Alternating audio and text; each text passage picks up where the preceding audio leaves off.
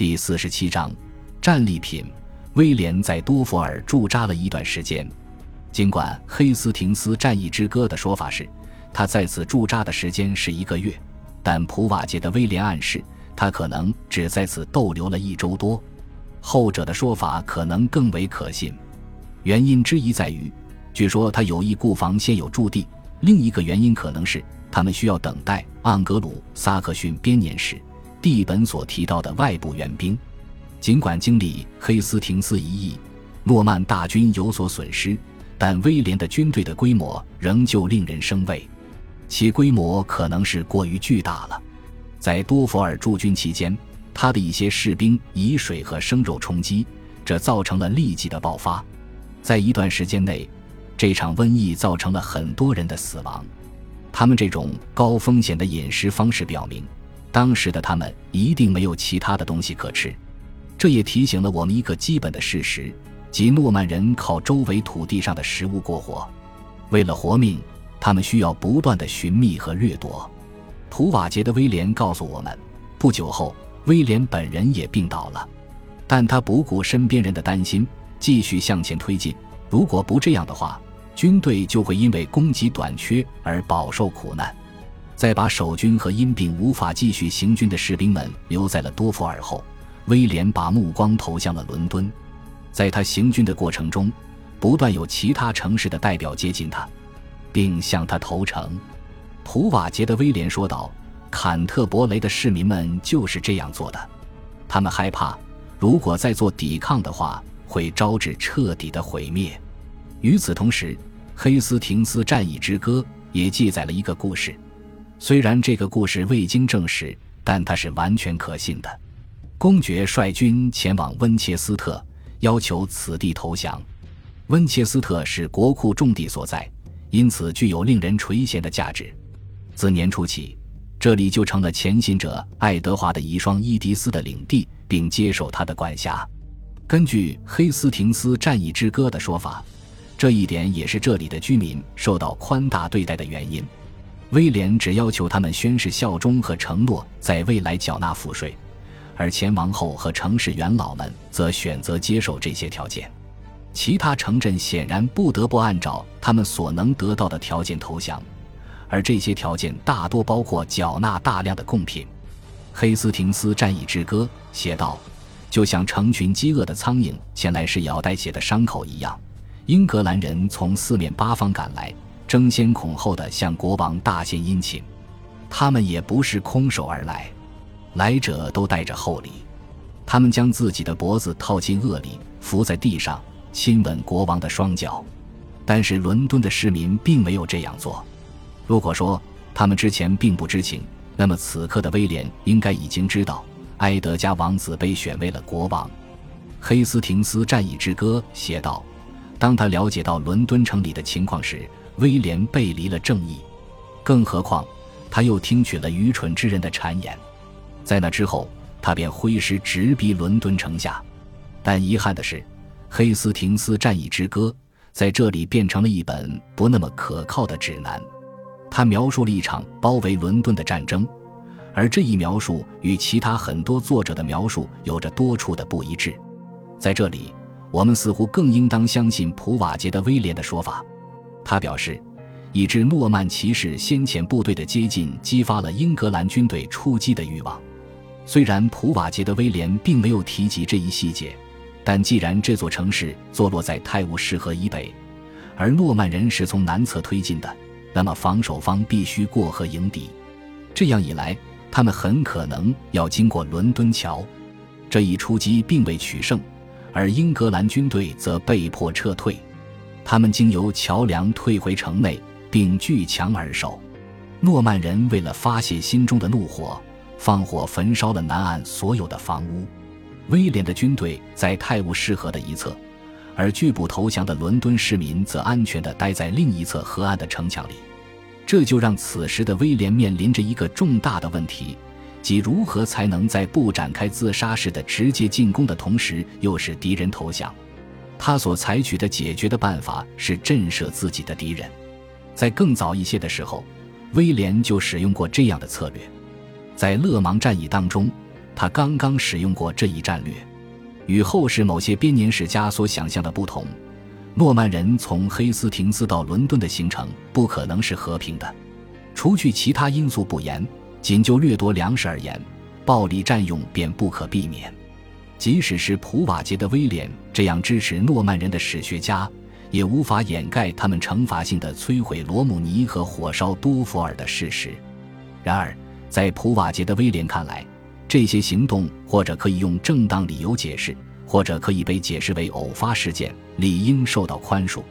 与之形成鲜明对比的是，当他开始描写两军在南岸的对峙之后，他便陷入了选择性的沉默，只是意味深长地说：“公爵想去哪里就去哪里。”尽管一贯行文简洁，但是英格兰历史资料为我们提供了更为全面的记载。盎格鲁撒克逊编年史写道。凡威廉大军所到之处，都备受其袭扰。至少从这时起，对食物的掠夺演变成了彻底的破坏。他们的破坏无疑是蓄谋已久的，为的是把恐惧播撒到那些仍未投降的人的心里。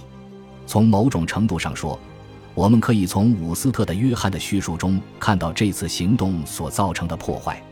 他写道：“诺曼人把苏塞克斯、肯特、米德尔塞克斯。”汉普郡和赫特福德郡等地夷为了平地，而且不停地焚烧村镇和屠戮民众。至于他们到过哪些地方，我们不得而知。一个多世纪前，一个叫弗兰西斯·巴林的学者提出了自己的见解。他认为可以依靠《末日审判书》中有关土地收入减少的记录来复原威廉的路线。听起来，这一推算法似乎非常聪明，而且有事实上的依据。在比较晚近的著作当中，仍然有人赞成巴林的这种复原方法，但最近巴林的方法遭到了质疑。相当重要的原因是，即便是其最为忠实的拥护者，也没有办法得出与他同样的结论。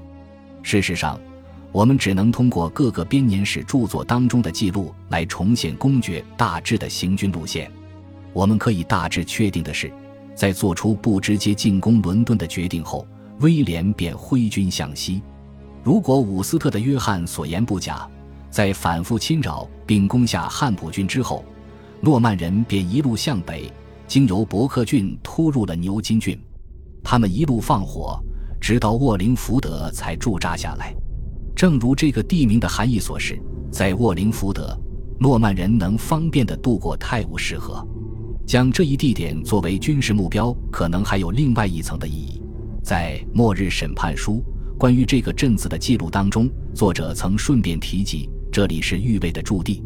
根据几个编年史家的记载，我们可以推定威廉在沃林福德驻留了数日。即便是在瑞米耶日的威廉的那种简短的记述中，我们也可以看到公绝命军队在那里搭起了帐篷。人们自然会想到，正如在多佛尔一样，新城堡就是在这段时间里开工的。据普瓦捷的威廉所述，正是在沃灵福德，坎特伯雷大主教斯蒂甘德现身了，并向威廉宣誓效忠。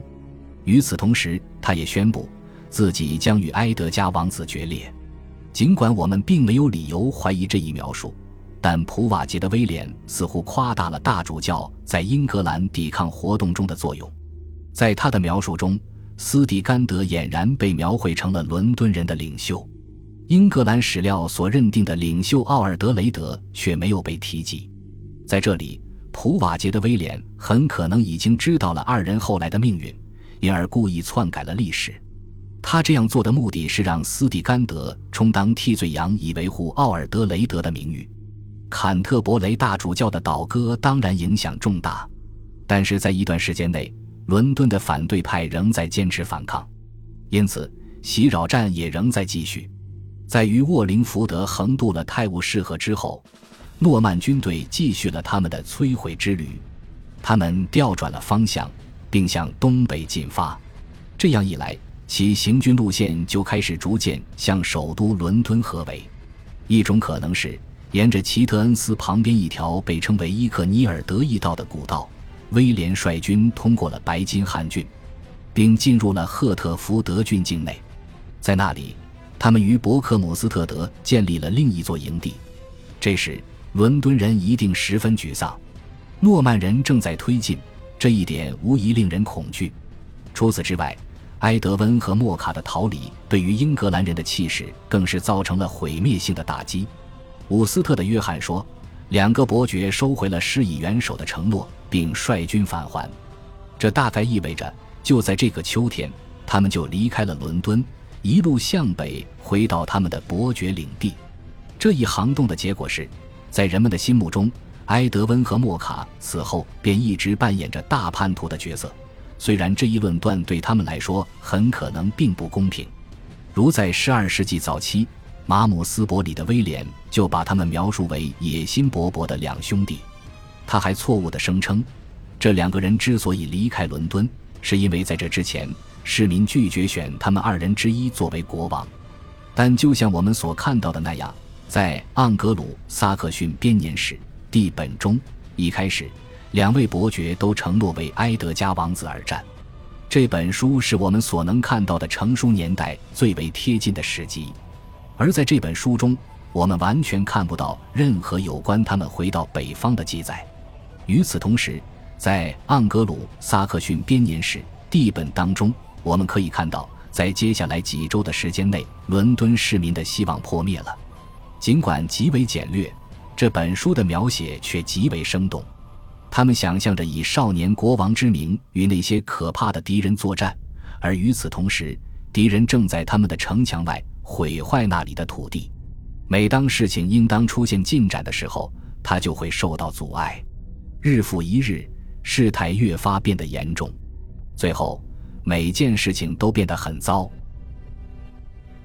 感谢您的收听，喜欢别忘了订阅加关注，主页有更多精彩内容。